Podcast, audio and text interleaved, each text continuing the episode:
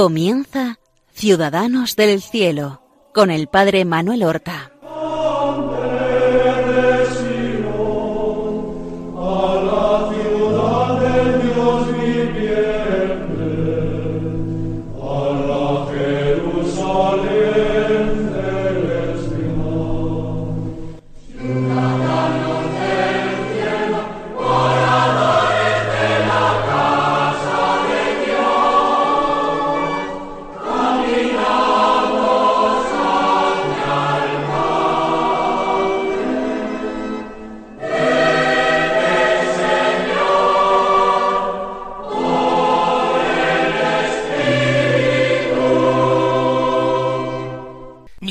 Hermanos, muy buenos días.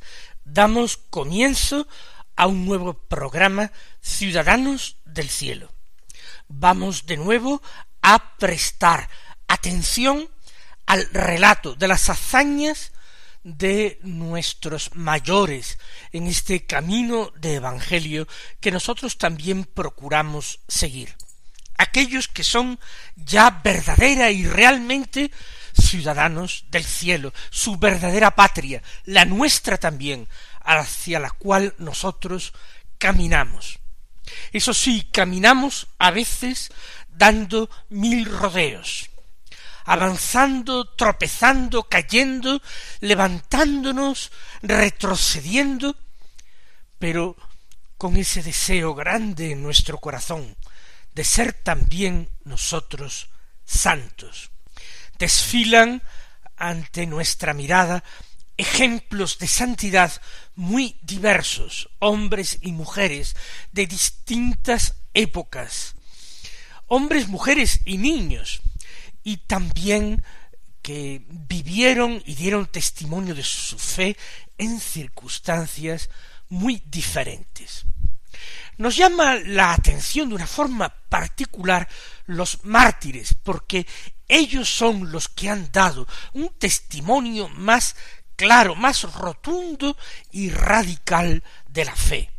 Ellos entregaron su vida a Cristo no solamente poco a poco en el día a día, sino que la entregaron toda, de golpe y para siempre. Aceptaron la muerte por Cristo, prefirieron despreciar, dejar los bienes de este mundo, sus promesas engañosas, con tal de adquirir con total seguridad la posesión y el disfrute de esa patria de la que son ciudadanos del cielo.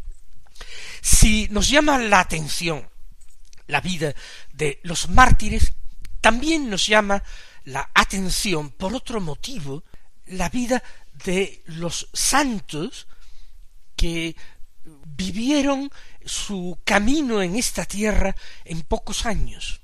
Unos cuantos han pasado ya por este programa. Recordemos, por ejemplo, a los pastorcillos de Fátima, San Francisco Marto y Santa Jacinta Marto, su hermana.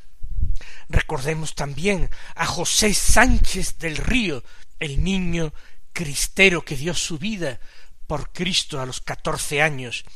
Pues hoy vamos a presentar la figura luminosa de un santo que fue mártir y que murió solamente con catorce años. Es un santo del que sabemos poquísimos. Yo voy a darles a ustedes las escasas eh, notas biográficas que conservamos de él. Y a pesar de haber vivido hace tantos años como este santo, y a pesar de haber dejado un rastro biográfico tan escaso, la devoción que hoy también en el siglo XXI se tiene por este santo es una devoción muy grande. Porque este santo es San Pancracio, mártir a qué hemos visto en muchísimos lugares, en comercios, en casas particulares, imágenes de nuestro santo, vestido con una indumentaria que recuerda a la indumentaria de los antiguos romanos, con aspecto juvenil, siempre sin barba, a veces sosteniendo en una de sus manos un libro abierto, quizás la palabra de Dios. En algunas de las imágenes o representaciones se ponen unas palabras latinas sobre estas páginas abiertas del libro, unas palabras un tanto extrañas. Venite adme, venid a mí, eh, davo vobis omnia bona, y os daré todos los bienes. No sabemos exactamente, o no sé yo al menos exactamente de dónde proceden estas palabras.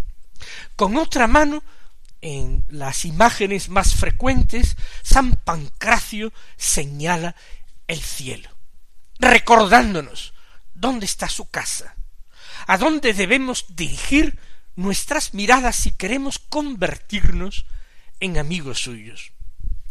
Porque es un hecho cierto, certísimo, que estos personajes, aunque el mundo los considere personajes del pasado, para nosotros pueden convertirse en amigos.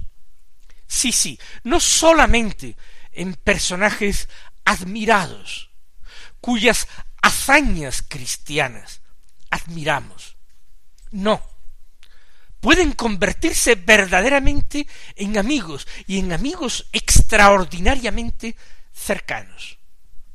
Aquellos de vosotros que profesáis devoción algún, algunos santos, sabéis qué es esta amistad y cómo ellos nos muestran a veces un cariño extraordinario, porque nos consideran verdaderamente sus hermanos, hermanos en el servicio de Dios, y nos ayudan desde la patria a la cual también nosotros nos encaminamos, nos ayudan con su intercesión. El Señor les permite acrecentar su gloria, haciendo el bien desde el cielo, con buenas inspiraciones, con sugerencias, con protección, con esa oración continua por nosotros, porque la vida de los santos en el cielo no es sino eso exactamente, amor, o si queremos decirlo con otras palabras, oración. Pues, ¿qué es lo que entonces nosotros conocemos de San Pancracio? la primera dificultad que encontramos es la fecha en que él nació y murió. No es que sea imposible rastrear los años aproximados en que vivió, es que es absolutamente eh, increíble el que no sepamos ni siquiera con exactitud en qué siglo vivió.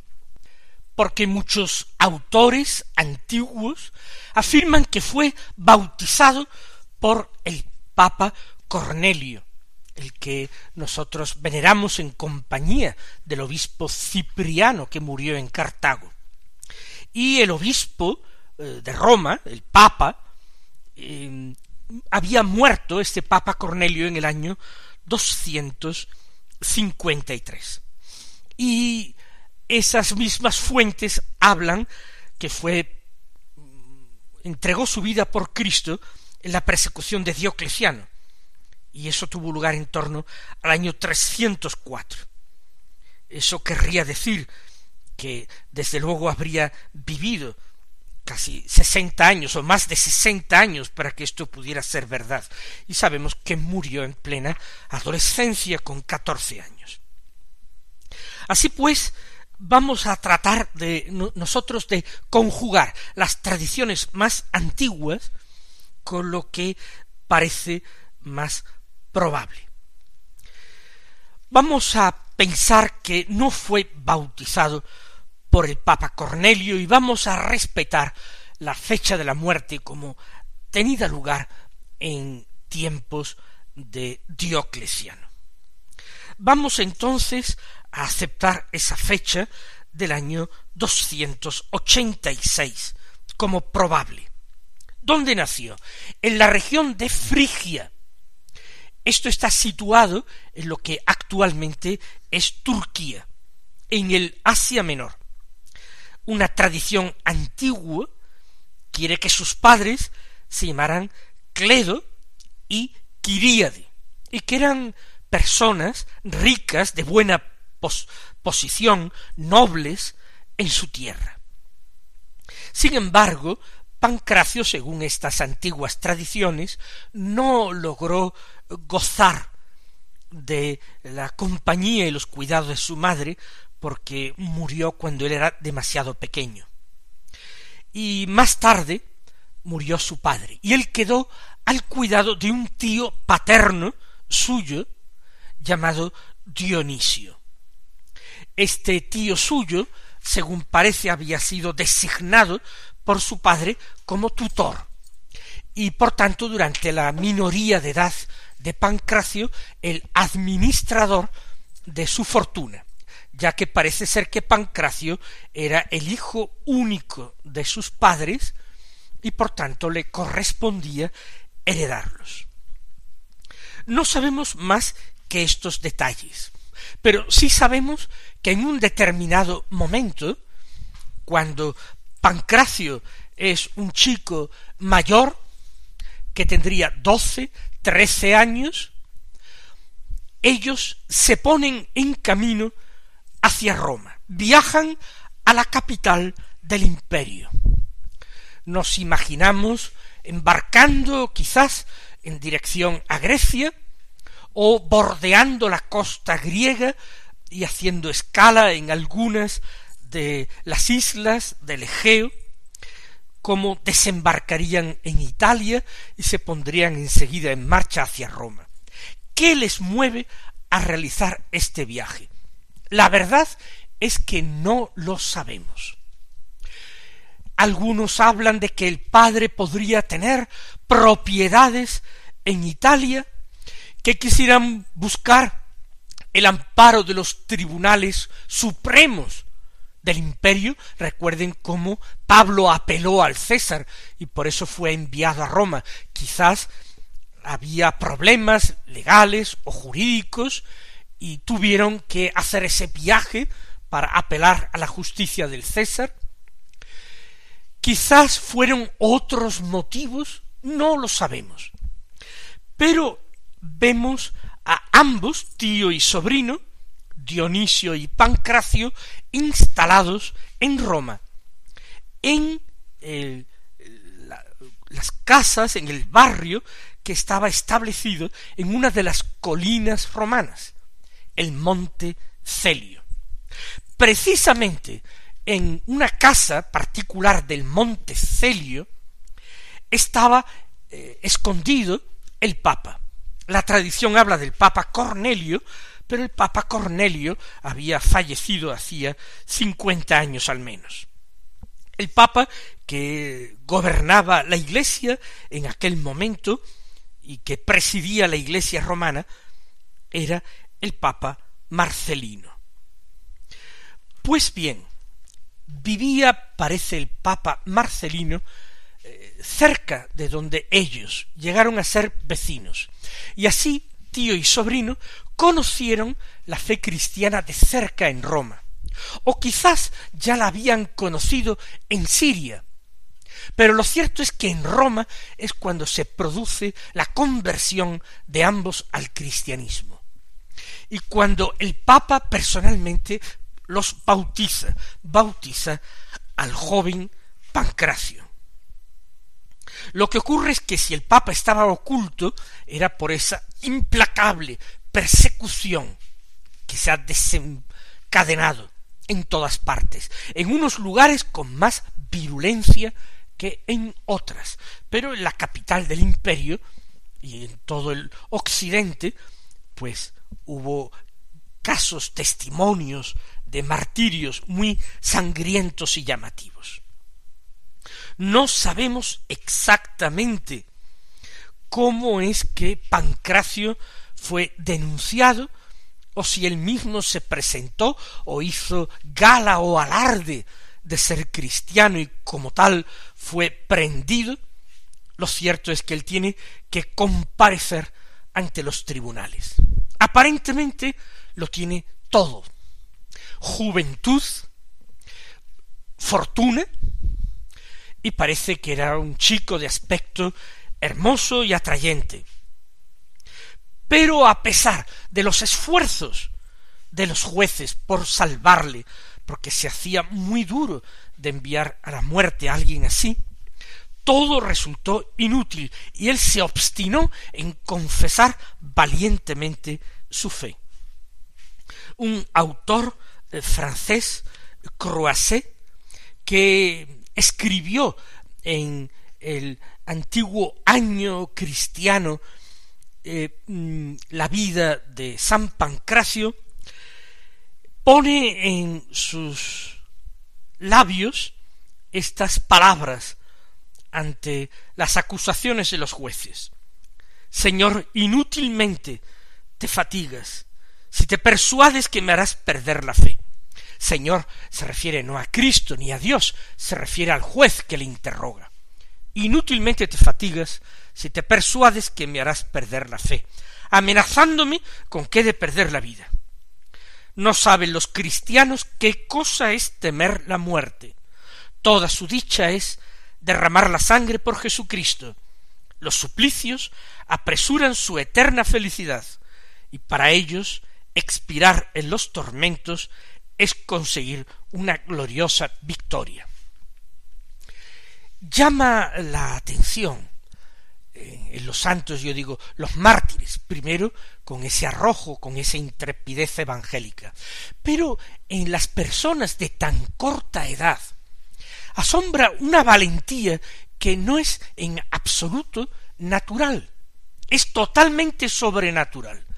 Ante la muerte cercana, alguien que es joven, que está sano, tiene que sentir temor a perderla y tratar de hacer todo lo posible por conservarla.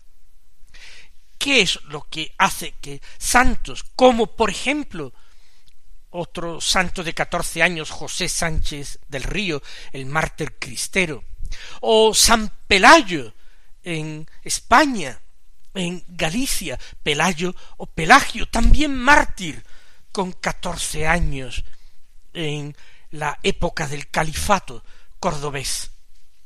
¿Qué es lo que hace que arrostren así la muerte con esa gallardía, con esa intrepidez?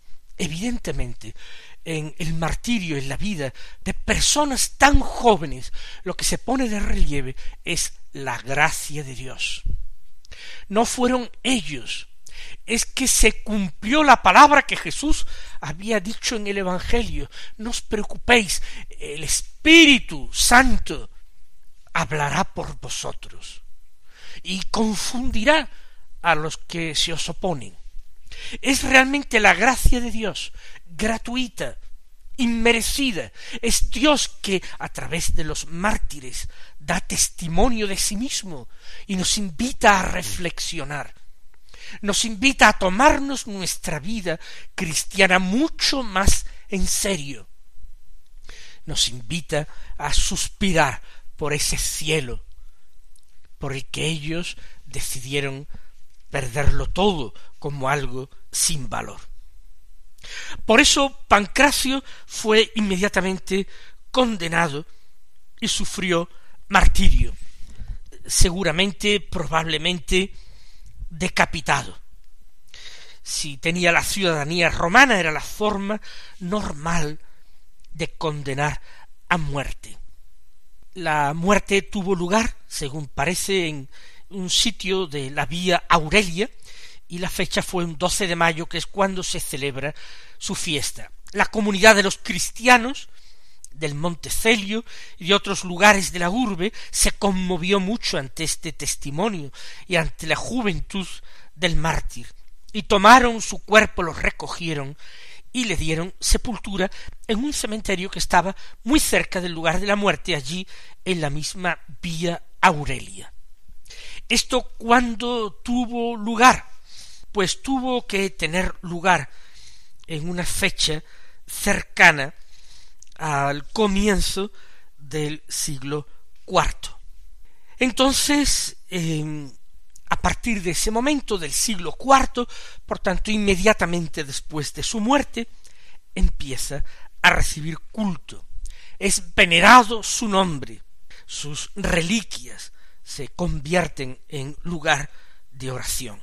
Será mucho más tarde cuando se escribe la pasio, la pasión, que así se suele denominar al relato antiguo, antiquísimo, de la vida de un mártir, con el objeto de, darlo a conocer y extender su culto. Por tanto, la pasio, escrita mucho después, no eh, se convierte para nosotros en una fuente histórica totalmente fiable. Pero lo fundamental sobre la vida de Pancracio ya lo hemos dicho. Podríamos añadir eh, el culto que recibió en los primeros siglos, cómo fue construido un, junto a su sepulcro, junto a su tumba, un templo eh, por el Papa Símaco, ya en el siglo VI, y posiblemente ese templo más magnífico se edificaba sobre otro templo más pequeño y más antiguo, y como más tarde, ya en el siglo VII, otro papa, Honorio I, construyó otro templo, todavía mayor y más importante, entre los años 625 y 638. Como allí se escribió sobre el sepulcro de Pancracio la siguiente afirmación por los méritos insignes y las singulares gracias del bienaventurado Pancracio, el obispo Honorio, siervo del Señor, para bien del pueblo de Dios, ordenó derribar el viejo edificio que amenazaba ruina, y no contenía los restos del santo, debido al descuido de los antiguos, y mandó construir de nueva planta otra iglesia, y dentro del altar, adornado con mármoles preciosos, colocó las reliquias que antes estaban en la pared exterior del edificio. A partir de ahí la devoción de Pancracio a todo el mundo, a toda Europa y desde Europa al mundo. En Roma todavía hay una iglesia dedicada a San Pancracio, no a la antigua, una iglesia que desde el siglo XVI es título cardenalicio, es decir, que hay un cardenal que lleva el título de San Pancracio. Vamos a pedir al Señor para nuestra iglesia, para nuestro mundo, para nosotros mismos, esa fortaleza, esa audacia, esa valentía del jovencísimo Pancracio. Vamos a mirarlo con admiración, pero vamos a convertirlo en nuestro amigo. Que el Señor os colme de bendiciones y hasta mañana si Dios quiere.